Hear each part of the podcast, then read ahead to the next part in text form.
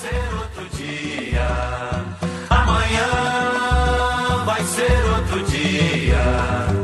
Começando mais um Bendita Sois Vós, o Bendita Sois Vós, que é uma parceria do Voz com a Rádio Estação Web. Semanalmente a gente discute a política e a sociedade brasileiras e há muito que se discutir. O programa também estará disponível em voz.social e em aplicativos como SoundCloud, iTunes e Spotify. Acesse então voz.social e também as nossas redes, facebook.com.br voz.social e no Twitter e Instagram é voz social. Mesmo antes da eleição, já se notava uma forte presença da Igreja Evangélica na política, com a bancada na Câmara dando o tom de discussões sobre gênero, por exemplo. Durante o pleito, os evangélicos comandaram a narrativa, digamos assim, e agora, na transição para o novo governo, dão as cartas, inclusive na escolha de ministros. E o exemplo mais óbvio é o do ministro da Educação. Entre Edir Macedo e Silas Malafaia, Jair Bolsonaro se divide para tentar agradar a quem o ajudou a vencer a eleição. Não agrada a todos, como é o caso do senador Magno Malta. Mas diante disso, resta a dúvida. A bancada evangélica ameaça o Estado laico brasileiro?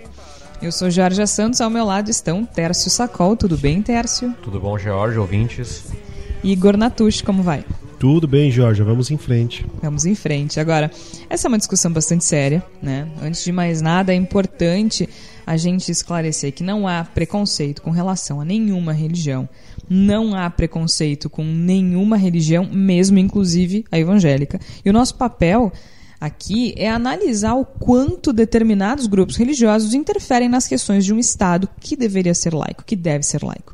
Afinal de contas, quando uma mulher não pode realizar um aborto porque a crença de outra pessoa diz que é errado, diz que ela vai para o inferno, há um dilema do ponto de vista social e esse é só um exemplo, né? Mas há uma série de outras, uh, outros aspectos que são influenciados por isso. E no caso específico dos evangélicos, há uma pressão fortíssima dessa bancada que só cresce e que tem uma influência enorme no governo de Jair Bolsonaro. Eu acho que o, o melhor exemplo que a gente tem é justamente o Ministério da Educação, que ventilava-se a possibilidade de, de, de, chamar Mozart Neves Ramos uh, para o Ministério da Educação, ele que é um nome conhecidíssimo na área, experiente, professor, uma referência né, no assunto. Foi presidente do Todos pela Educação, diretor executivo do Todos pela Educação por muito tempo. E a bancada evangélica barrou. E com quem é que nós ficamos? Igor Natucci. Quem é que assumiu no lugar de Mozart Neves Ramos? Uma pessoa extremamente conservadora. Isso não é propriamente um problema, né? Afinal de contas, a gente não pode esperar que um governo conservador vai escolher alguém progressista, mas, digamos assim, uma referência do atraso, né? Uma referência do atraso. E, enfim, que pegou a todos de surpresa, o tal do Ricardo Vélez Rodrigues acho que a influência dessa bancada está mais do que evidente, né? Sem dúvida nenhuma. Acho que, essa, esse evento que tu descreveste agora, Jorge, ele coloca com muita clareza o, o peso que, o, que a bancada evangélica que o pensamento das lideranças dos, das grandes igrejas neopentecostais terão sobre o modo como esse governo está sendo formado e como ele deve avançar nos próximos meses, nos próximos anos. Né? Então, fica muito claro que a gente vai ter uma uma colocação cada vez maior de posturas políticas, de políticas públicas e de ideologias que são moralizantes. A gente vai cada vez menos uh, vai se prestar muita atenção às necessidades concretas de um país em desenvolvimento e vai se aplicar uma, um verniz moralizante sobre as decisões. E esse caso é bastante emblemático nesse sentido. É muito, é muito representativo, né, Tércio? Porque a gente está falando de uma pessoa que falou, por exemplo, que o golpe de 64 deve ser comemorado. A gente tem uma, um histórico de tentar pensar, talvez por um conforto pessoal, talvez por uma ideia de psicologia social, que nós estamos em constante evolução. Uh, mas antes de ir para cá, eu sempre tento ler algumas coisas sobre o tema, até para ter algum contexto, e eu estava ah, recorrendo a algumas discussões que foram feitas pré-Platão. Né? Antes do Platão escrever a República, o Sócrates começa a fazer essa discussão sobre quais as instituições nós devemos amparar para pensar um governo. E, e, o Sócrates é acusado né, de ateísmo, porque ateísmo naquela circunstância era mal visto. Felizmente hoje é, estamos numa situação muito distinta né, da, da, da é, de Atenas é, vivenciada durante esse período. Mas o grande contexto que eu estou trazendo aqui é que eu acho importante a gente colocar que essa tensão ela sempre existiu. Ela, ela for, se, se fortaleceu grandemente em vários países recentemente, mas o Brasil está passando por, por, por, esse grande processo também na carona é, da lacuna que as igrejas evangélicas encontraram nos últimos anos na ausência de Estado uh, com relação principalmente às periferias na situação de violência, de assistência social, de saúde. E, de novo, não se trata aqui de um pré-julgamento ou de um estereótipo de dizer. Se o ouvinte está achando que eu estou entrando numa estereotipia, é bom deixar bem claro que o meu empregador hoje é uma, uma é, é a Igreja Católica. Então eu, eu, não sou eu não sou idiota acima de tudo, né? Então é, o meu ponto é, é que a, a lacuna que a Igreja Evangélica encontra no Brasil, é, ela precede essa ascensão na política e não o contrário. Então, eu acho que me parece que a gente tem que sempre a gente sempre encontra, assim como esse discurso das armas que nós fizemos no programa anterior, a lacuna de olhar para a população e dizer, vamos dar eco para isso. O problema de dar eco para isso, eu acho que esse é o grande mote da nossa discussão hoje, é que não é à toa que nossos valores iluministas defenderam um Estado laico. Não é porque se é contra a igreja é porque um Estado amparado pela Igreja é um Estado que veta o desenvolvimento tecnológico, científico, moral, humano em várias esferas. E se nós não colocarmos isso em perspectiva, nós não colocamos também a discussão sobre qual país nós queremos para o futuro, se é que teremos um país no futuro. Né? E é é interessante a gente pensar sobre alguns aspectos, porque assim, essa mescla de religião e, e política, ela não é nova, né? Muito hum. pelo contrário. Ela existe, Muito longe. Ela existe desde que existe religião e ela existe desde que existe política. Ou seja, desde sempre. Uh, a questão é que nos últimos anos, digamos assim, quando a gente pensa no que se chama, se convencionou chamar de terceira onda de democratização no mundo, que vem da década de 70 para cá, uh, o Estado laico ganha força, né? O Estado laico ganha força e é entendido como um instrumento uh, fundamental para o fortalecimento das democracias.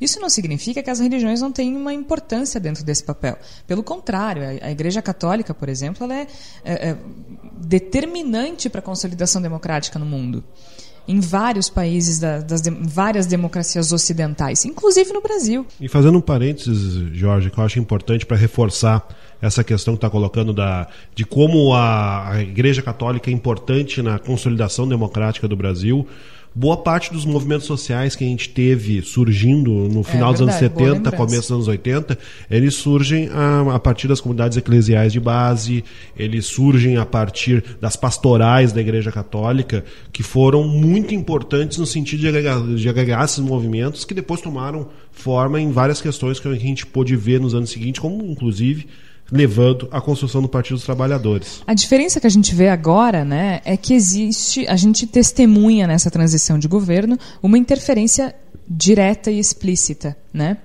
É, porque sim, a bancada evangélica existe né, no, no, Congresso Nacional e tem todo direito e legitimidade para existir.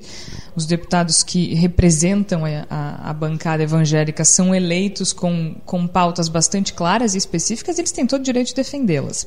Isso é uma coisa. Outra coisa é a gente testemunhar nessa transição de governo uma interferência direta de, de, de pastores da igreja uh, evangélica, principalmente né, o Edir Macedo, que controla também o Grupo Record, e o Silas Malafaia, mas outras pessoas também desse meio, uma interferência direta. Né? E a gente percebe que Bolsonaro estava prestes a escolher um nome respeitadíssimo na área da educação, com todas as credenciais necessárias para se fazer um bom trabalho. A Igreja Evangélica barra, e então ele indica o Ricardo Vélez, que, enfim, escreveu um texto uh, intitulado Um Roteiro para o MEC, em que ele afirma que os brasileiros se tornaram reféns de um sistema de ensino, e aí eu abro aspas, alheio às suas vidas e afinado com uma tentativa de impor a doutrinação de índole cientificista e enquistada na ideologia marxista. É, esse pequeno parágrafo já dá o tom, né? Já dá o tom. E é, e é aí que mora a preocupação, né? Porque esse é um movimento que está se é, entranhando no novo governo. Mas vamos deixar de achismos, vamos deixar os achismos de lado uhum. um pouquinho e conversar com quem entende, não é mesmo? É, o nosso entrevistado hoje é o professor Eduardo Dulo, ele que é antropólogo e coordenador do Núcleo de Estudos da Religião da URGS. O professor Dulo estuda processos de secularização e formação de secularidade, claro, religião, política e moralismos. Acho que tem absolutamente tudo a ver com o que a gente está vivendo agora. Professor Dulo, muito obrigada pela tua participação. Eu já começo uh, voltando um pouquinho na nossa história, porque o nosso país é e sempre foi extremamente religioso. Inclusive, a evangelização foi uma marca bastante forte do período da colonização, né? Mas então, como e quando acontece a secularização no Brasil? Quando e como o Brasil se torna um Estado laico? Como se dá esse processo? De fato, o Brasil ele desde o início foi um país extremamente religioso. É, essa é uma marca que a gente carrega do nosso período colonial. Então, desse período, né, desse momento em que a relação entre o Estado, é, que não era ainda o Estado brasileiro, né, o Estado português, mas até o momento em que nós vamos nos tornar independentes, constituir um Estado brasileiro e é, vai ter uma ruptura, né? Então ali com esse essa pertencimento religioso, né? Esse período todo é, vai nos mostrar como muitas das tarefas do Estado eram feitas pela Igreja Católica. Você tinha padres que celebravam casamentos, e isso contava como um registro de casamento para o Estado certidões de nascimento, certidões de óbito, uma série de tarefas que são normalmente feitas pelo Estado, eh, eram feitos pela Igreja, né, Igreja Católica, porque ela tinha um espraiamento também maior do que o próprio Estado. Depois disso, nós temos um momento de ruptura muito grande com o advento da República. Né? Então, podemos dizer que é a partir de 1890 com um, uma entrada da mentalidade positivista e de um pensamento republicano, né, que nós temos um, um momento em que nós vamos entender que chegamos numa configuração inicial de um Estado laico no Brasil. Né? É claro que isso não é ainda a resposta para a sua pergunta, que é sobre como e quando acontece a secularização no Brasil, porque aí isso envolveria a gente diferenciar secularização de laicidade. Né? Então, quando a gente fala de laicidade, a gente está falando de uma configuração formal, muitas vezes, entre Estado e Igreja. É claro que essas coisas, por vezes, se sobrepõem, mas são duas maneiras de raciocínio um pouco distintas. O que acontece é que a gente entende muitas vezes a secularização como um movimento no qual bens que são da igreja são passados para uma mão, né, ou são apropriados por entidades não religiosas. Né? Então, o Estado se apropria de bens que eram da igreja, é uma das formas de secularização. Isso é uma diferenciação que é importante, embora né, elas sejam um, parte relacionadas. Né? Quando e como. Né? Então, acho que o, o como né, a gente poderia dizer que é de uma maneira de cima para baixo não foi uma mudança de baixo para cima, né? não foi o povo que reivindicou a, a laicidade do Estado, não foi o povo que reivindicou uma secularização, né? É, foi um movimento é, que a gente pode ver na, historicamente no Brasil, é, em grande medida atrelado a esse pensamento positivista republicano, né, que estava localizado no exército. Né? Então, o exército como é, aqueles que queriam impor uma ordem, impor uma, é, um progresso, e esse progresso não se pautava né, por uma é, teleologia, né, ou seja, por uma visão é, de futuro religiosa. Agora, muitas pessoas dizem que o nosso país nunca foi verdadeiramente laico. Né? Uh, e essa é uma dúvida que a gente tem com uma certa frequência, especialmente diante de determinadas intervenções que a gente tem percebido. E quem diz que o nosso país nunca foi verdadeiramente laico cita inclusive uh, os crucifixos espalhados por prédios públicos, preces, até a menção né, da proteção de Deus na Constituição de 88 como justificativa. Mas é isso mesmo ou esse é um equívoco do senso comum? Isso é uma pergunta muito interessante, porque é, tem muitos argumentos e justificações que são utilizadas na, no embate político para se dizer que é ou que não é. Né? Então a gente percebe que atualmente todo mundo defende o Estado laico, mesmo a bancada evangélica, que para outros setores é percebida como uma ameaça ao Estado laico, estão dizendo, em nome da laicidade, estamos reivindicando isso, isso e isso. Né? Então, a ideia de laicidade é que é algo que nós temos que tentar compreender, porque essa ideia não é unívoca, não é uma ideia que é compartilhada é, sem ruídos por toda a sociedade. Né? Então, você vai ter pessoas que vão dizer: não, mas ter o crucifixo ali ou ter.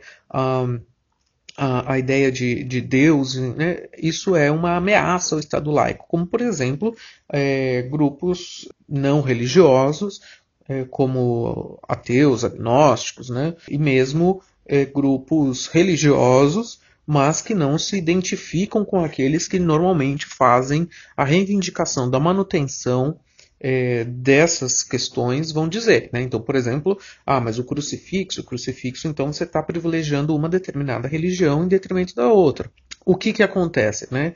É que nós podemos analisar como que esses argumentos são, são mobilizados. É isso que, do ponto de vista da pesquisa, ah, eu busco fazer. Agora, então a minha posição, né, como um pesquisador, não é dizer se o Brasil é ou não é um Estado laico.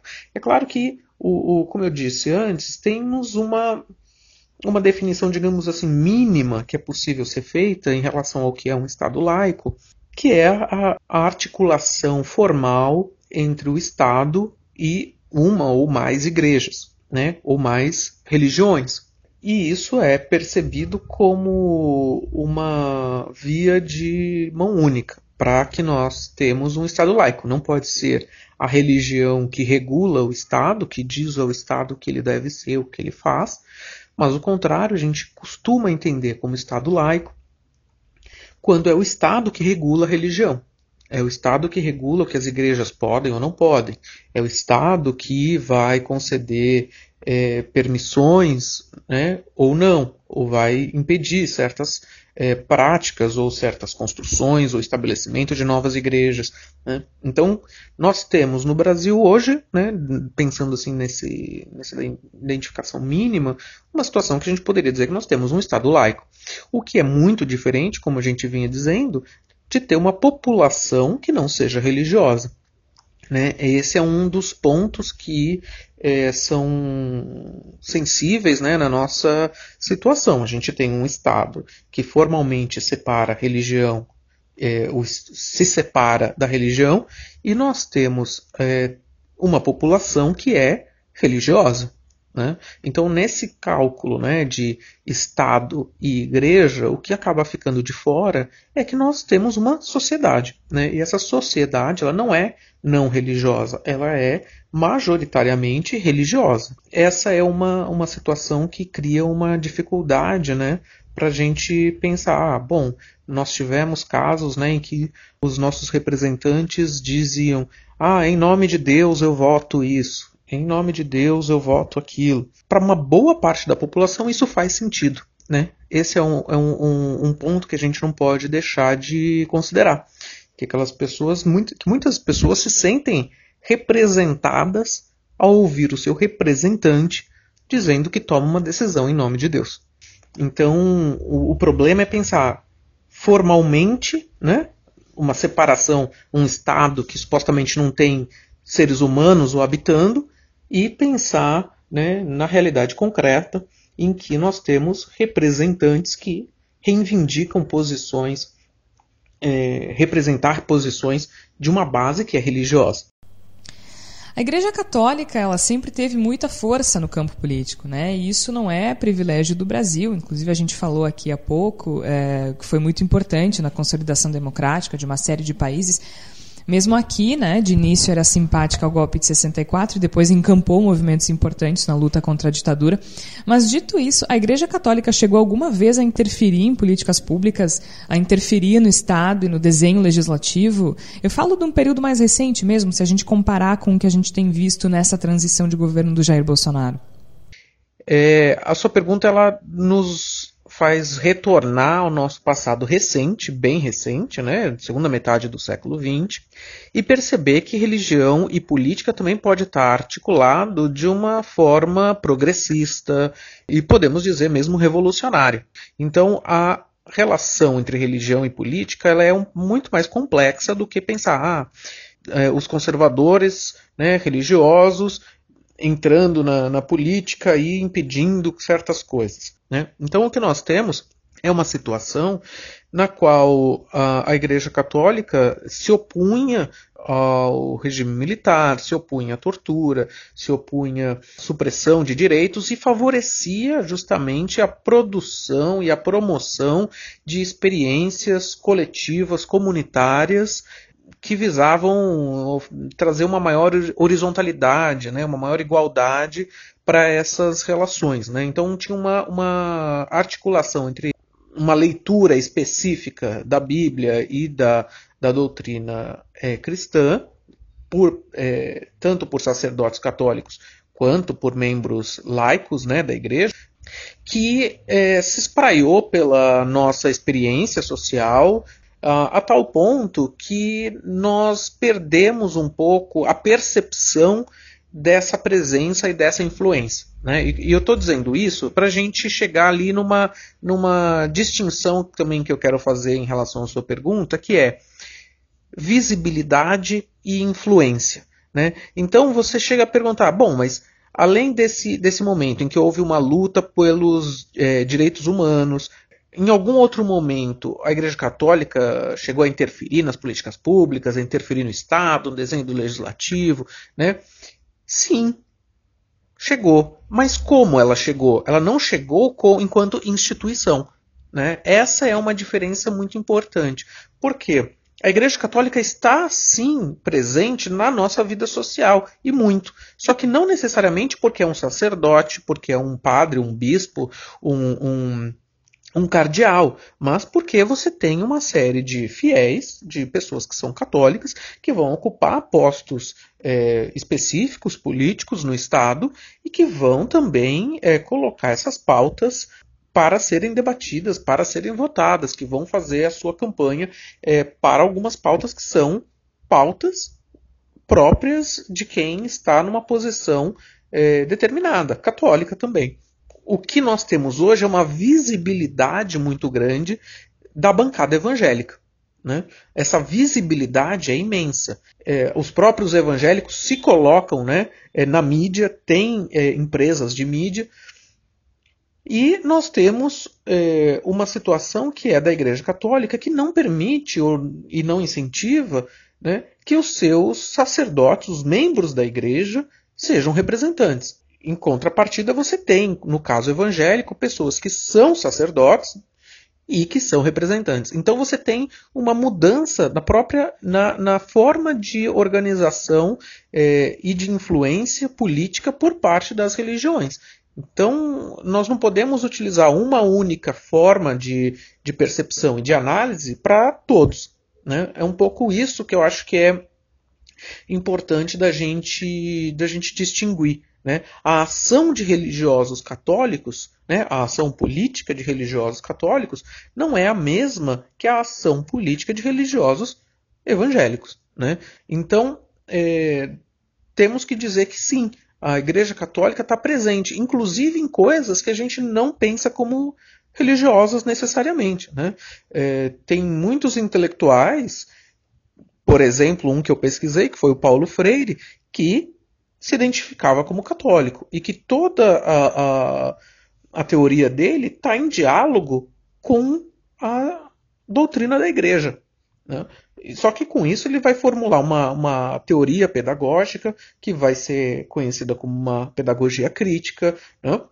própria desse período que a gente estava dizendo, em que tem uma associação entre religião e política que não é conservadora, mas que se pretende progressista, mas uma associação entre religião e política. E hoje em dia ninguém vai dizer, quando está falando de Paulo Freire, que está falando de intromissão da religião na política. Né? É, então você vê que é, a presença da, do catolicismo ela ocorre mesmo onde ela não é visível. Né? É um pouco isso que eu estou querendo problematizar e estimular. Bem, muito obrigada então ao professor Dulo, coordenador do Núcleo de Estudos de Religião da URGS. Acho que já dá para tirar algumas boas dúvidas da nossa cabeça. Agora, eu queria só voltar aqui num ponto com vocês que eu fiquei pensando, eu perguntei e depois eu fiquei matutando. É, com relação às pautas né, que a gente nota da igreja evangélica, que são. Não são propriamente distintas de alguns grupos de outras religiões, mas a forma de ação ela é bastante direta, digamos assim, né, com relação a gênero, homossexualidade. Ou vocês acham que não, que é o que outras religiões sempre fizeram? A minha impressão, pelo que a gente tem notado, é que o, as, as igrejas neopentecostais, em especial, elas se apropriaram muito fortemente do, do fazer político partidário institucional. E me parece que a partir daí se consolida com muita clareza uma necessidade de, de forçar políticas mesmo, de transformar questões que são uh, religiosas, dogmáticas, em políticas. E me parece que sim, foi muito a partir, especialmente aqui no país, que se construiu discussões que hoje são que estão permeando todos os aspectos da nossa sociedade, como por exemplo a questão do da, de tentar evitar o casamento entre pessoas do mesmo sexo, a questão que envolve a, a própria questão da escola sem partido, também me parece que tem uma forte influência religiosa envolvida nisso. E a gente percebe que é uma, uma tentativa de construir uma pauta que vem muito de uma de, de questões que são discutidas do templo que são importantes para a consolidação do, do, rebanho dos fiéis e que são trazidas para a esfera da discussão política, então, para o debate nas assembleias, na, na, no legislativo, a partir dessa transposição que é uma, uma, um desdobramento do poder que essas igrejas foram acumulando no nosso país. Porque eu fico pensando, né, uh, e aí acho que não é só uma questão da igreja evangélica em específico, mas a gente está testemunhando com essa onda conservadora no Brasil, que não é só no Brasil, né, no mundo também, a gente está testemunhando é, a necessidade de se impor algumas pautas, né?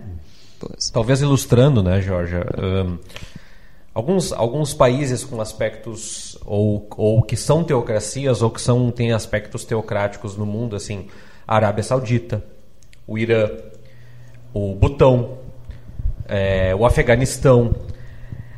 Se o ouvinte ainda não encontrou o eixo do, do, da minha fala, eu vou tentar ser um pouco mais explícito. É exatamente o ponto que a Georgia toca agora. É, o contrato social que se estabelece para convivência e para eleger prioridades e lógicas e construções sociais num aspecto, num país teocrático, é claro que a gente está avançando num mundo é, quase distópico, né? Mas assim, num país teocrático, ou seja, que não faz mais a distinção oficial entre Estado e religião, é um país que impõe lógicas eclesiásticas, lógicas uh, culturais, religiosas, sobre aspectos sociais. Então, é, além do casamento, tem, tem outras questões mais, mais brandas. Nosso ouvinte que é uh, cientista, ou que é estudioso, ou que é universitário, pensar, por exemplo, que o Estado vai ter o direito, a partir de uma teocracia, como existe na Arábia Saudita, de refutar alguns valores científicos em detrimento de valores religiosos, porque isso é o que o Estado defende. Isso é, é muito grave e, de novo, não é num aspecto de, de crítica religiosa ou de ataque a uma ou outra religião. É um aspecto de que tipo de Estado nós queremos construir, que tipo de lógica nós queremos construir. E me parece que uh, o Brasil é mais plural do que a maioria dos países do mundo. E quando se coloca numa igreja evangélica, numa igreja católica, a gente também esquece que boa parte das pessoas no Brasil não não é um módulo fechado, né? A pessoa é evangélica. É evangélica, mas acredita nos santos, mas já frequentou um terreiro de umbanda, Exato. mas já. né? Então, assim, as pessoas são tão multifacetadas que quando a gente constrói um Estado unilateral a partir dessas convicções, a gente acaba de, eh, eh, ignorando o fato de que o Brasil é aberto, aberto em todas as circunstâncias. E quando a gente impõe isso de cima para baixo, de certa forma, inspira um processo ditatorial, como já está acontecendo em outras esferas sociais. É, eu falei do ateísmo antes. Aliás, Estado laico não é Estado ateu, né? Exato. Começa por aí. Exatamente. Eu falei do ateísmo antes. é, já tivemos candidatos falando em perseguição ao ateísmo. Olha, isso é pré-platônico. É, é- Sim, é, é, é muito atrasado. É, é, É, muito Eu atrasado. não consigo nem dimensionar, né? Mais, falar mais do que isso. Então, é grave. É, É porque eu acho que tem muita confusão, né? Porque assim, o que, que é o Estado laico, né? Significa apenas que nenhuma religião vai se sobrepor à outra quando o assunto é o contrato social, né? Então, se nós vivemos em sociedade, eu não posso impor a alguém a minha crença. E essa crença não pode interferir no desenho legislativo. Sim, as religiões elas Né? podem trazer contribuições ao contrato social, Claro. mas elas não podem impor a sua leitura do que deva ser o contrato social. é, é, é uma questão é, interessante de a gente pensar sobre esse aspecto, né? Especialmente porque eu não sei, tá, tá acontecendo uma coisa muito estranha no país, né? Que os eleitores do Bolsonaro se referem à esquerda como um movimento ateu. É, Bolsonaro, ah, uma das primeiras falas dele como presidente eleito foi respeito à Constituição. Isso. O artigo 19 da Constituição, inciso 1, fala que é vedado à União, Estados, Distrito Federal e aos municípios estabelecer cultos religiosos ou igrejas, subvencioná-los, embaraçar-lhes o funcionamento ou manter com eles, eu vou reforçar, ou manter com eles relações de dependência e aliança, ressalvada na forma da lei a colaboração de interesse público. E ainda, é inviolável, isso é o artigo 5 inciso 6, é inviolável a liberdade de consciência e de crença, sendo assegurado o livre exercício de cultos religiosos e garantida a proteção aos locais de culto e suas liturgias. Se a lógica é seguir a Constituição, o texto não poderia ser mais claro do que isso. Não há possibilidade de que se estabeleça dependência ou aliança. É que a gente eh, tende a olhar a Constituição, a gente, eu falo enquanto nação, eh, de uma forma muito torpe, muito distorcida, né? Então, conforme os nossos valores, a gente diz assim: é, mas não há uma dependência. Não há. O, o- o presidente, em campanha, falou que será um, um, um Estado cristão, não será mais um Estado laico. Falou isso mais do que em nenhuma oportunidade. E eu acho que esse debate ele, ele não está acontecendo por acaso, ele está acontecendo para que o nosso ouvinte pense que nós precisamos reagir de alguma forma, independente do nosso ouvinte ser evangélico, católico, espírita, umbandista, porque isso fere não só os princípios religiosos de liberdade religiosa, mas fere a própria construção, o próprio contrato social que está estabelecido por essa Constituição, artigo 19. Não se trata de, de recusar ou isolar ou ser preconceituoso com qualquer religião que seja. A religião está tá presente na vida do brasileiro, é um povo extremamente religioso. Agora, daí até é, ter esse papel de protagonismo, eu eu acho que é uma novidade, né? Nesse, ne- né? Com essa intensidade, acho que é uma novidade do período democrático, eu digo, né? Pelo menos. Vamos pensar nos últimos 30 anos, senão a gente cansa muito a beleza também, É, né? Também não vale a pena. E, e a gente vê certos padrões, né? E acho que essa interferência ela está muito classificada ah, pelo moralismo.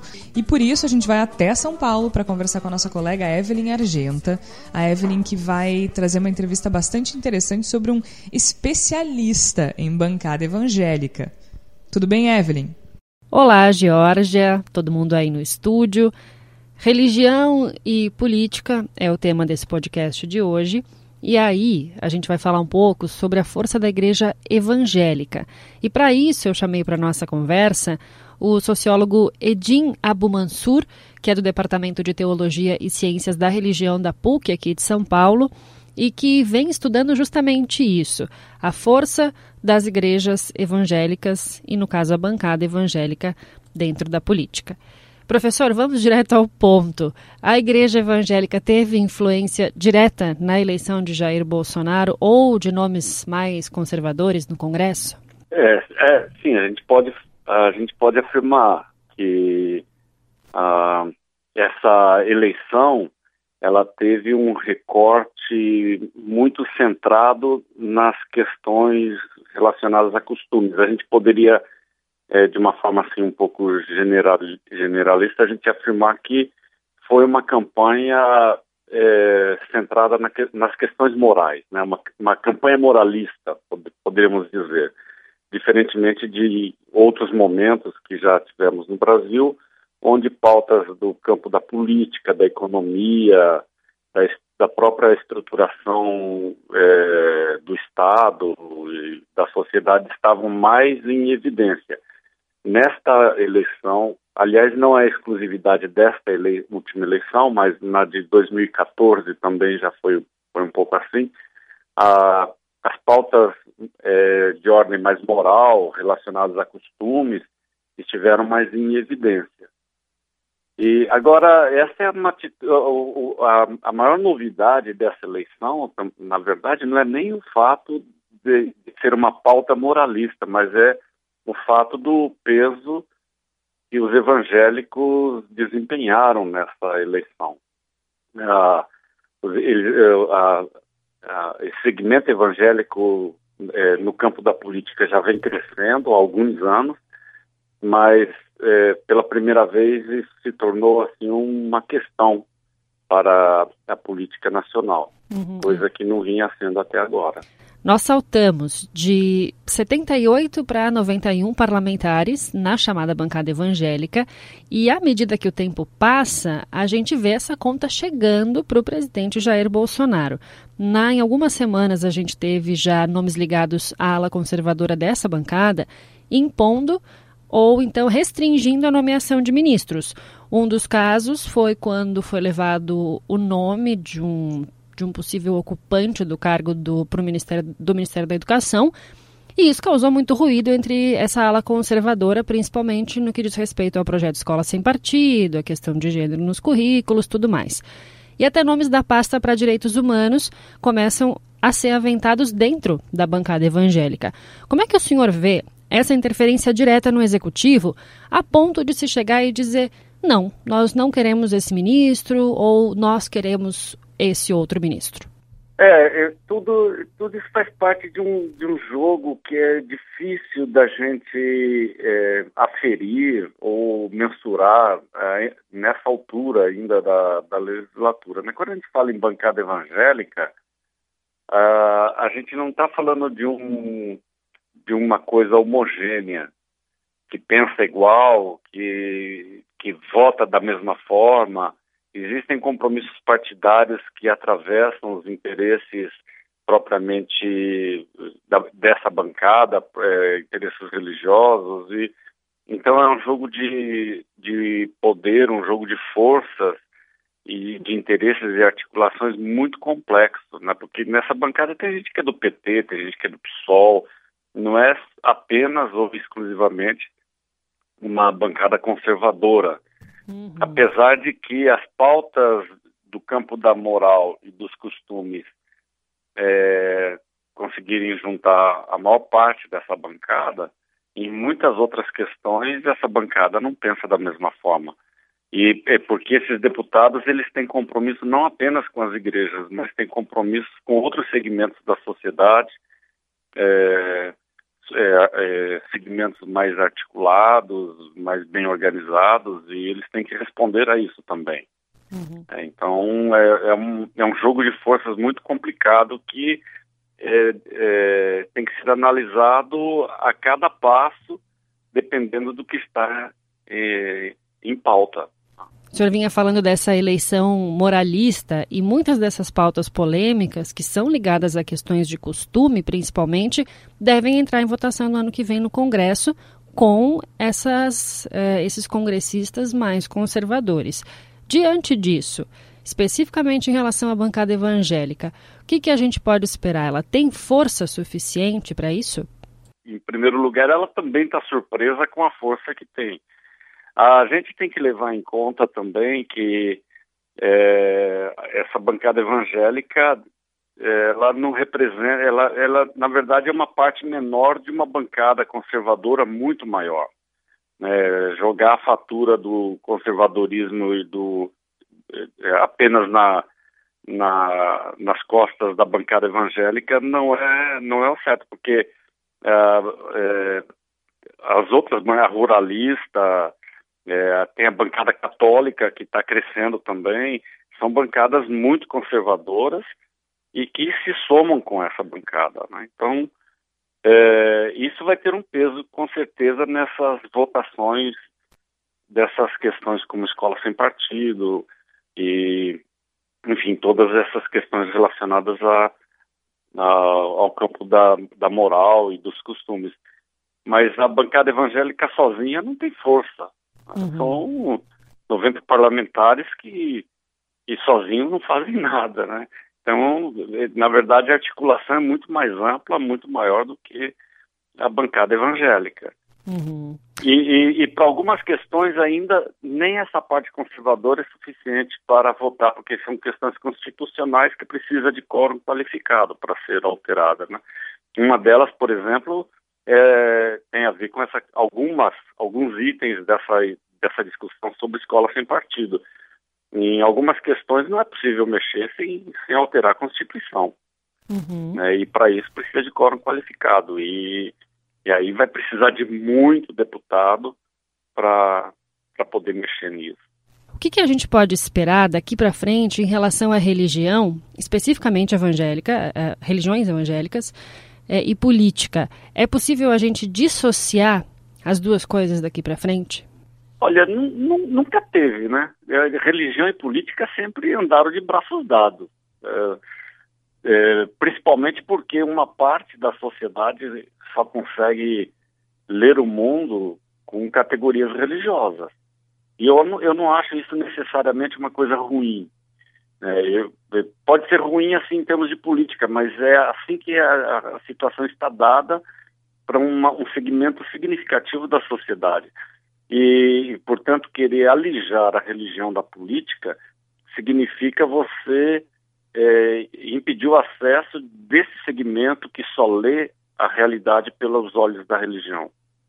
É, esse pessoal que faz isso não, não teria acesso a, aos postos de comando, à política, ao debate público, é, se a gente simplesmente cortar fora o discurso religioso. O discurso religioso faz parte da, do, do, da, da esfera pública, querendo ou não. Essa história de que religião é assunto privado, é assunto de foro íntimo, isso é, isso é conversa de um segmento da sociedade mais afeito aos debates racionais é, e, portanto, uma elite nacional que acha que religião é assunto de esfera privada, é esfera é, de, de foro íntimo. Religião nunca foi uma questão de foro íntimo, ela sempre foi uma questão pública. E para o desgosto de uma parte da sociedade. Né? A questão é que uma boa parte, a outra parte, na verdade, a maior delas, é, que compõe a, a, a, a, nossa sociedade, ela vê o mundo pela ótica da religião, com categorias religiosas, com valores religiosos. Como é que você elimina isso? Não tem como, né? A religião sempre vai fazer parte da política quer gostemos disso ou não. Né? A questão é que a gente não sabe lidar com o discurso religioso, porque a gente acha que essa, essa invenção do liberalismo entre esfera pública e esfera privada, isso é um dado, é um fato, e na verdade não é. Né? Uhum. É, a esfera pública e a privada se interpenetram é, desde sempre. Né? Então, a religião nunca estará fora da política. Eu acho que isso tende a ficar mais claro e a gente vai ter que, a, aprender a lidar com essa situação nos próximos anos. Né? Uhum. Como é que a gente eh, cria um espaço comum de debate onde religiosos e não religiosos possam sentar e discutir interesses mais amplos para a nação. Né? Professor, sociólogo Edim Abu Mansur, do Departamento de Teologia e Ciências da Religião da PUC de São Paulo, conversou conosco, ele que vem estudando essa relação entre igreja evangélica e poder no Brasil. Valeu, Evelyn. Muito obrigada. Muito obrigada a Evelyn e também ao professor por esses esclarecimentos especificamente sobre a bancada evangélica, que é um movimento que sim, a gente vem discutindo, né? Se ameaça ou não ameaça o Estado laico. Eu acho que uma das coisas mais é, predominantes na narrativa de hoje é a questão da escola sem partido, né? Que não começou com a bancada evangélica. De jeito algum. Mas que a bancada evangélica se movimentou muito uh, em torno da escola sem partido, e esse, inclusive, foi o motivo para não permitir a indicação do Mozart Neves Ramos para o Ministério da Educação, que, segundo a bancada evangélica, não era alinhado justamente ao movimento Escola Sem Partido. O que a gente está defendendo aqui não é que uh, se deve impedir a atuação de grupos religiosos no campo das não, discussões claro políticas. Que não. Todo mundo é, tem sua a discussão contra o aborto, por exemplo, perfeito, ela é justa, ela é legítima, socialmente falando. O que nós estamos falando aqui é o quanto o adesismo do executivo, do legislativo e do judiciário podem prejudicar a construção social que deve ser idealmente feita no Brasil. Então, de devemos ter umbandistas, católicos, evangélicos. Uh, no Congresso, nas assembleias legislativas, nas câmaras, isso não é um problema per se. O problema é o Estado, as instituições do Estado se contaminarem desses valores para tomar as decisões. Ou seja, em vez de pensarmos nos mais de 210 milhões de habitantes do Brasil, a gente pensar nos valores da bancada evangélica. Ou em vez de a gente pensar nos mais de 11 milhões de gaúchos, a gente pensar nos valores dos movimentos é, católicos conservadores. É isso que nós estamos colocando em pauta. É, tanto que a aproximação do, do, do movimento Escola Sem Partido e grupos religiosos tem raízes, uh, acho que não com esse nome, né? Não com o nome Escola Sem Partido, mas ele tem raízes na década de 90 e com a Igreja Católica. Com certeza. Né? A gente não está falando aqui que a igreja evangélica é melhor ou pior. Ela só se destaca por No ter momento força é- neste governo. No momento ela é destacada. Inclusive, eu acho que dentro dessa discussão da- de- que envolve a questão de ensino no nosso país, a gente pode lembrar também da decisão de setembro do ano passado, que do, do Supremo Tribunal Federal, Boa lembrança. no qual ele foi definido que é que é constitucional o ensino religioso confessional nas escolas, ou seja, de que pode haver um ensino voltado a uma determinada religião somente, que pode ser nessa, nessa direção que se faça o ensino em sala de aula. Foi 6 a 5 aquela votação. Né? O, o voto, no caso, o voto divergente foi do ministro Alexandre de Moraes, o voto do relator era Luiz Roberto Barroso, era o relator, foi contrário ao ensino confessional, mas acabou prevalecendo o voto divergente. E aí, a respeito disso, eu queria trazer a fala da professora Amanda Mendonça, que ela trabalha no Observatório da Laicidade na Educação, e ela deu uma entrevista na época para a Fiocruz, no qual ela faz uma menção que eu achei bastante interessante, queria trazer aqui no, no, no nosso programa. Ela falando a respeito de como foi visualizado pelo, pelo próprio observatório. né? Tínhamos a expectativa de que algum ministro pudesse fazer de fato uma defesa do Estado laico, da educação laica. Mas ninguém utilizou esses argumentos. Ninguém. Talvez o Marco Aurélio Melo tenha sido o que mais se aproximou disso, mas mesmo assim foi distante do que seria a defesa de uma educação laica. E nenhum deles sequer aventou a possibilidade de questionar a existência da disciplina religião na Constituição, que é a única cuja oferta é obrigatória pelo Estado, apesar de ser facultativa aos alunos. Nossa Constituição não fala em matemática, biologia, física, química, mas ensino religioso está lá. Isso já diz muita coisa sobre o país. O Brasil é um Estado laico no discurso, mas não na prática.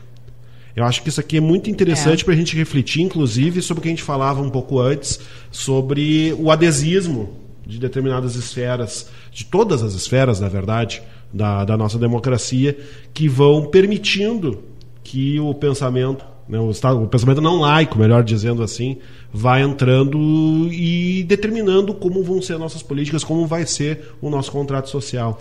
Essa decisão me parece muito perigosa justamente por isso. Com certeza. Agora a gente. Porque assim, a gente para para pensar, no, no caso do, do Escola Sem Partido, né? é, ele é um movimento que surge em 2004, criado por um advogado católico, procurador pelo Estado de São Paulo, Miguel Najib.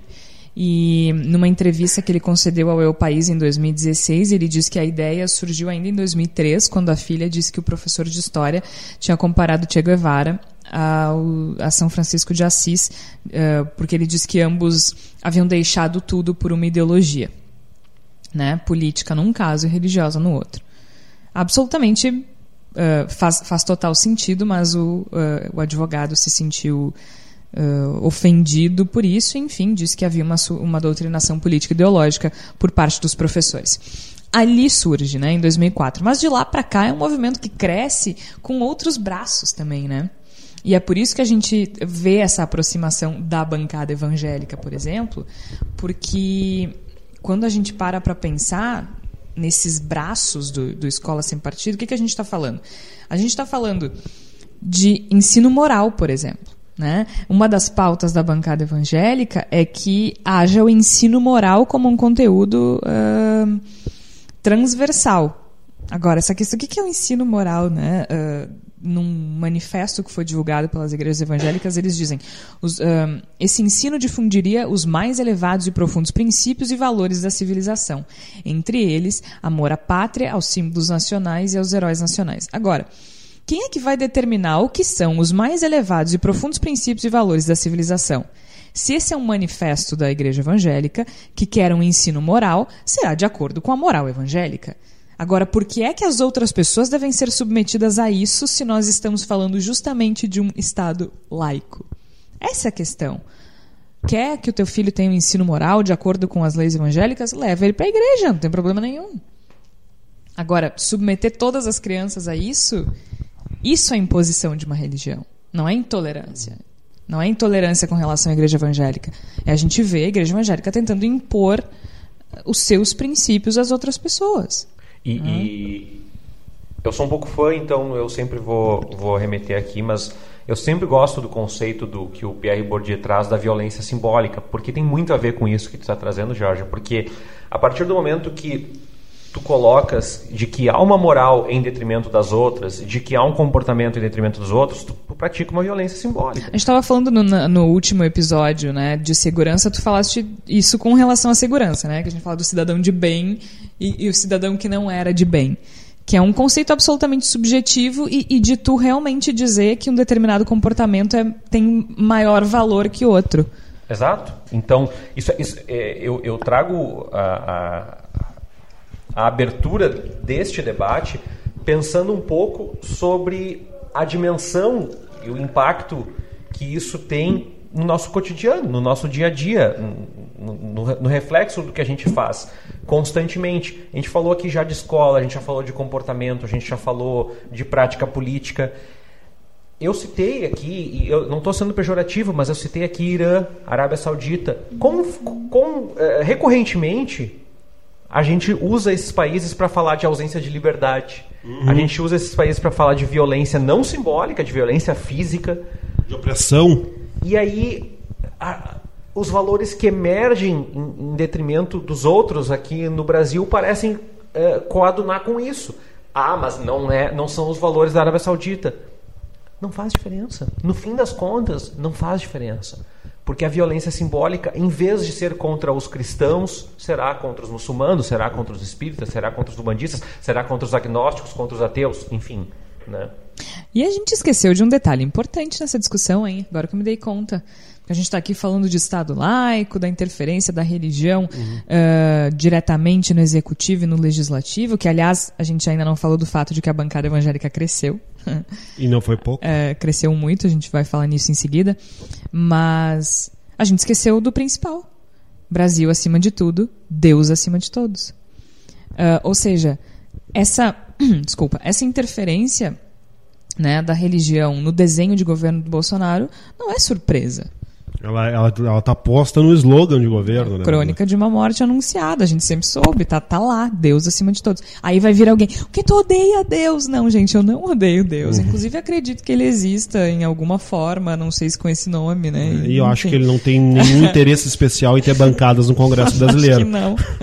Nem no pênalti que o Neymar vai bater. É, Exatamente. nem- Acho, que, as- acho que os interesses da- de, É. de Deus são, estão bem acima dessas questões. Espero que sim, né? Mas eu queria colocar uma coisa que eu acho que é, serve para a gente refletir até que ponto essa, essa ascensão do, do pensamento evangélico como definidor do contrato social brasileiro não é também um testemunho da fragilidade das nossas estruturas democráticas. Porque, de qualquer forma, ah, querendo ou não querendo, gostando ou não gostando disso, mas as igrejas evangélicas elas se tornaram um elemento muito importante de coesão da sociedade brasileira. Em especial nas Sim. comunidades mais carentes, mais necessitadas. Perfeito. Se, tornou, se tornaram fundamentais. A igreja evangélica, o templo da Assembleia de Deus, ou de qualquer outra igreja que a gente queira falar, da Igreja Universal, do Poder de Deus, seja qual for, se- ele é um elemento de, de ah, capaz de promover essa, essa, essa ser um, um local gregário que puxa essa, essa congre- congregação muito importante. muito Inclusive, importante. inclusive quando a gente fala de, de recuperação, eh, ressocialização de ex-detentos, por exemplo, Exatamente. a Assembleia de Deus tem um papel importantíssimo nisso. que seria das Na verdade, acho que é a políticas? única instituição que está dentro dos presídios tentando recuperar ah, os dependentes químicos e, e tudo mais. Tem que um papel seriam das nossas fundamental. políticas assistenciais sem o esforço de igrejas, não apenas aí evangélicas, mas as igrejas católicas. A gente tem o, a- os alcoólicos anônimos, toda, toda a rede de, de, de, de saúde que é estruturada muitas vezes em torno do- do- das igrejas que promovem os hospitais e tudo mais. É muito importante para a sociedade esse elemento. Em última análise, ninguém está colocando a arma na cabeça de ninguém para eleger uma bancada evangélica no Congresso Nacional. Não, claro que Isso não. E é, é- o que eu falei, assim, quando a, quando a bancada aumenta, ah, é representatividade, né? Com toda Se eu- certeza. a- acho que os evangélicos são, inclusive, talvez o grupo mais bem sucedido nessa questão. De conseguir essa coesão e eleger seus representantes. Acho que é, é- é absolutamente legítimo. Mas aí a gente chega num ponto importante. Hoje, no Brasil, como é que se divide a população brasileira? De acordo com o censo de 2010 do IBGE, nós temos 64,63% de católicos, já foi muito mais, diga-se de passagem, 22,16% evangélicos, 0,52% umbandistas, 0,32% ateus e 12,37% outras. Que pode ser outras religiões ou ah, agnósticos, enfim, né? Outras. É, primeiro a gente nota um crescimento importante dos evangélicos e essa organização na, no, no Congresso Nacional é um reflexo disso. Eles são absolutamente bem-sucedidos. A questão é, se esse grupo tem uma interferência direta no novo governo, a gente está falando de um grupo que representa 22% da população. E os outros 80%? Os outros 78%? Como é que ficam? É, é- é esse meu ponto. Né? É esse meu ponto. Todas as religiões têm seus dogmas, suas idiosincrasias, ah, ah, ah, suas recomendações. Como é que fica quando a gente tenta impor para 200 milhões de pessoas o dogma de uma? Né? Eu estou te dizendo que tu não pode fazer tal coisa porque eu acho. E é acho, né, gente? E é acho, porque crença é Ma- achismo. Mas aí eu desenvolvo um pouco mais para uma linha que talvez seja um pouco ah, até contrária à parte da nossa argumentação.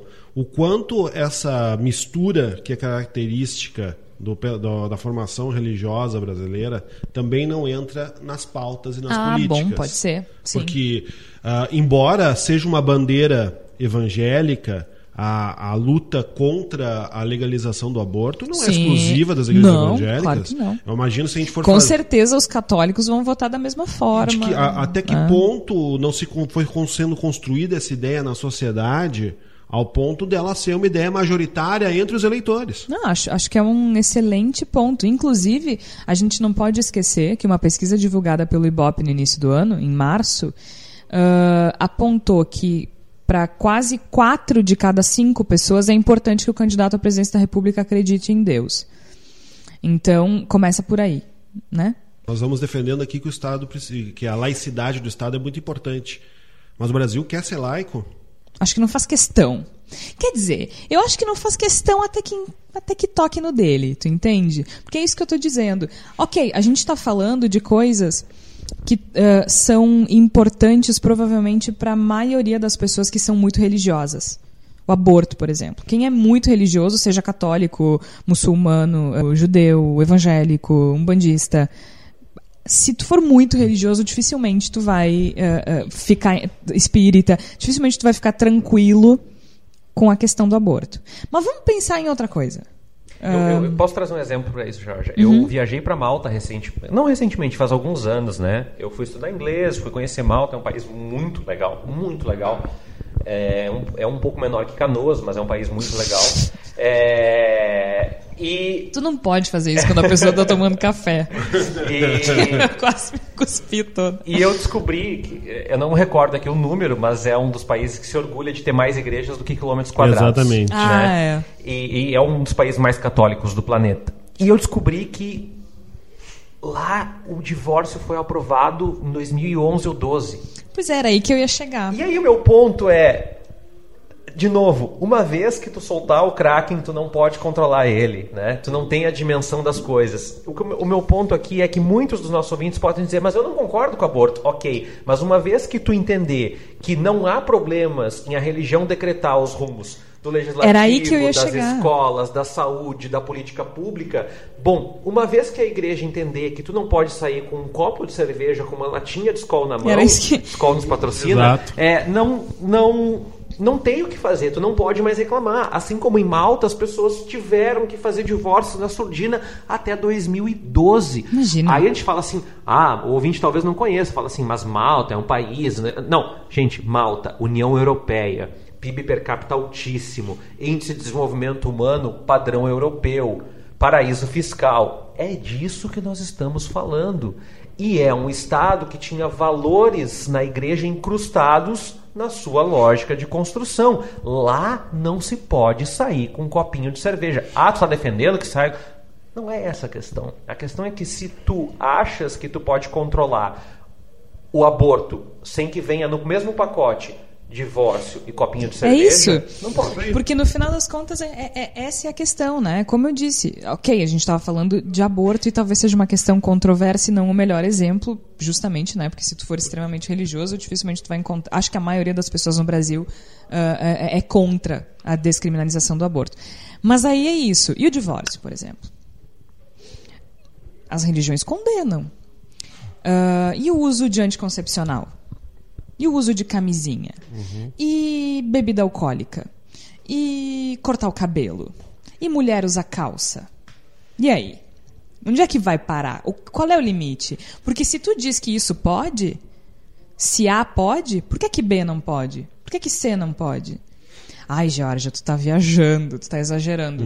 Olha, há países em que tudo isso que eu falei é proibido. Exatamente. Há países no qual- nos quais se, Regidos por uma religião. se tomar um, um drink no voo, pode ser preso no aeroporto quando descer. É. Então, hum, qual é o limite, né? Se aqui tu tá me dizendo que eu preciso. Eles falam em moralismo, falam em princípios, falam em valores, em verdades absolutas que não são verdades absolutas. Qual é o limite? E as outras religiões como é que ficam também, né? Se a gente pegar o Estado laico... Ficam, né? É, Ficam. Será exatamente, que será que ficam? Porque, a- Porque, porque o aqui Estado... tem a questão da Umbanda, que eu acho que é a mais vulnerável. Onde eu ia né? chegar. Essa, é, é, o- é, essas religiões de matriz africana do país, elas tendem a ser perseguidas na medida em que se consolidar um pensamento evangélico como definidor do nosso já contrato são, social. né, gente? Sim, elas já são, e vão se tornar mais. casos de vandalismo em terreiros de Umbanda no ano nesse ano e no ano passado. Exatamente. Vários. Exatamente. Aqui, as religiões de matriz africana estão muito vulneráveis. Inclusive, aqui, aqui no Rio Grande do Sul, teve uma discussão enorme com relação a, ao sacrifício de animais, né? Sim.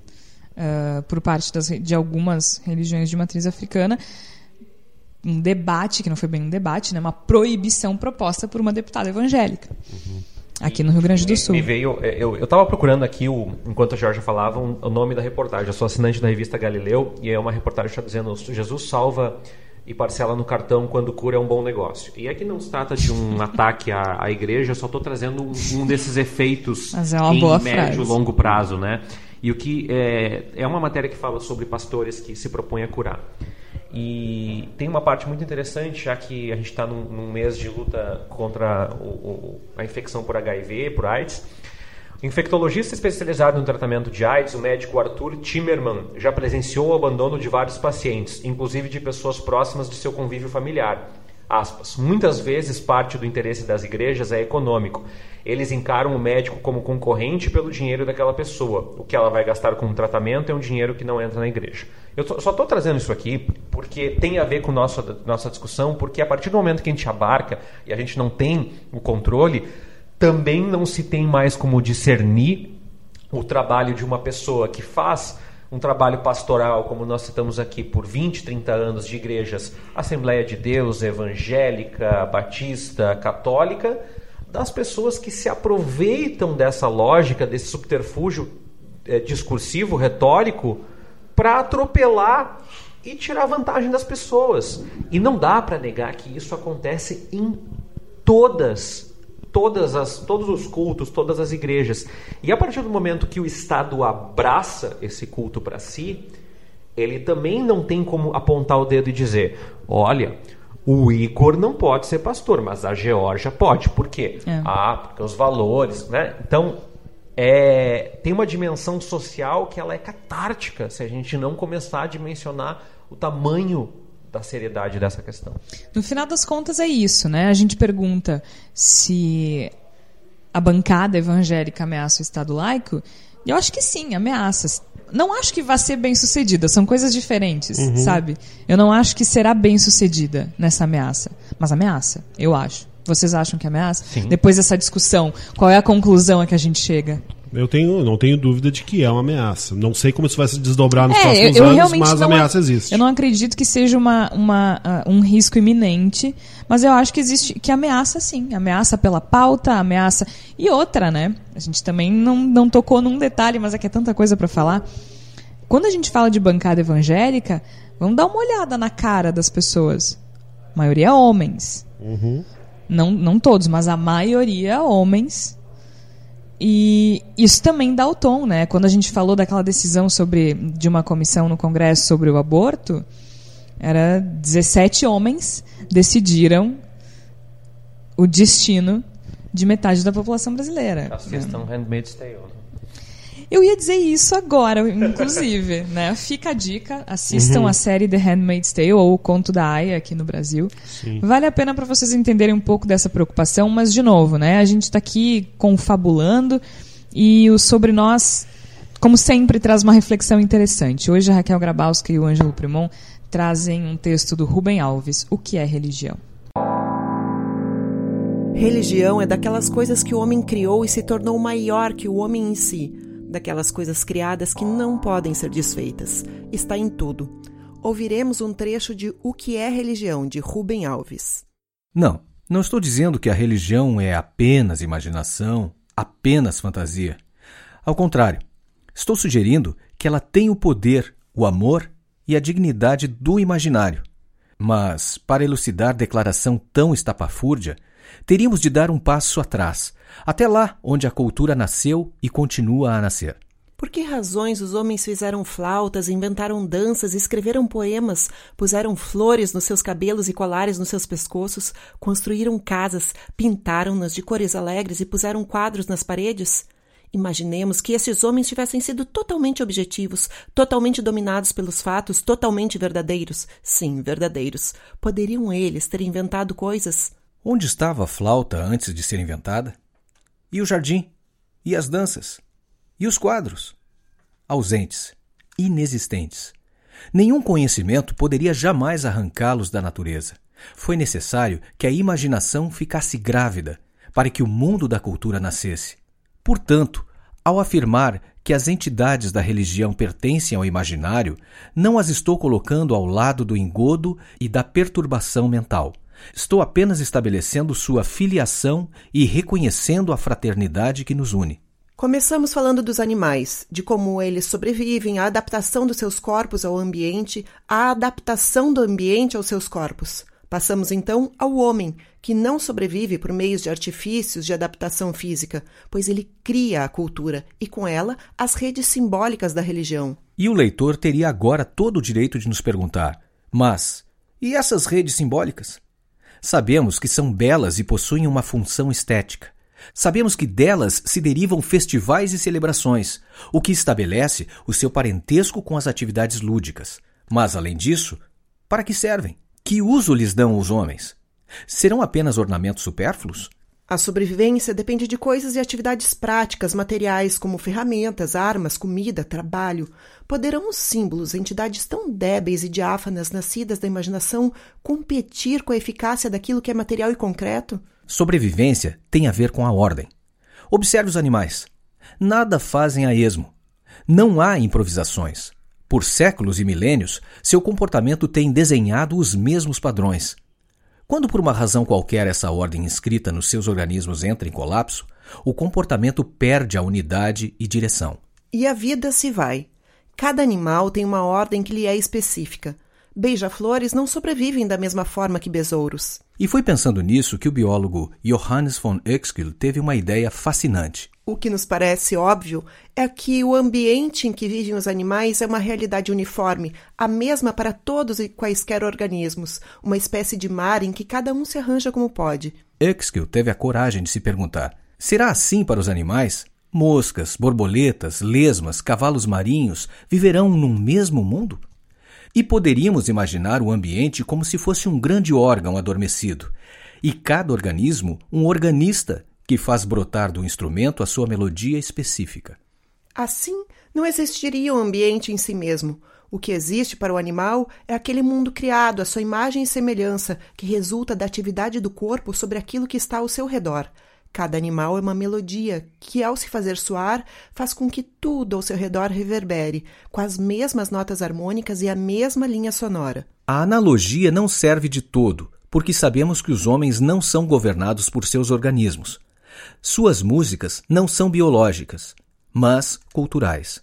Mas, da mesma forma como o animal lança sobre o mundo como se fosse uma rede a ordem que lhe sai do organismo em busca de um mundo à sua imagem e semelhança, da mesma forma como ele faz soar sua melodia e, ao fazê-lo, desperta no mundo ao seu redor os sons que lhe são harmônicos, também o homem lança, projeta e externaliza suas redes simbólico-religiosas, suas melodias, sobre o universo inteiro, os confins do tempo e os confins do espaço na esperança de que céus e terra sejam portadores de seus valores. O que está em jogo é a ordem, mas não é qualquer ordem que atende às exigências humanas.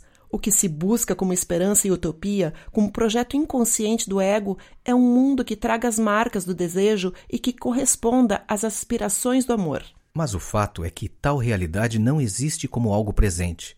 E a religião aparece como a grande hipótese e aposta de que o universo inteiro possui uma face humana. Que ciência poderia construir tal horizonte? São necessárias as asas da imaginação para articular os símbolos da ausência. Sobre nós. Direção: Raquel Grabowska. Trilha: Ângelo Primon. Roteiro e produção: Georgia Santos e Raquel Grabowska. Elenco: Ângelo Primon e Raquel Grabowska.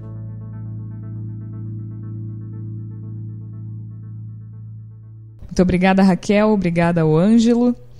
E a reflexão fica: a gente não está aqui dizendo que religião A ou religião B é melhor ou é pior, mas existe hoje uma influência bastante forte da bancada evangélica no governo que se desenha, no governo que será o governo pelos próximos quatro anos.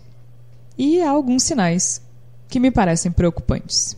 Com certeza. Me parece que a gente, mais do que temer o como vai se desenvolver a atuação das bancadas evangélicas, que são as que são mais fortes no Congresso Nacional a partir de agora, é o quanto o conceito de laicidade de Estado vai se enfraquecendo com o tempo.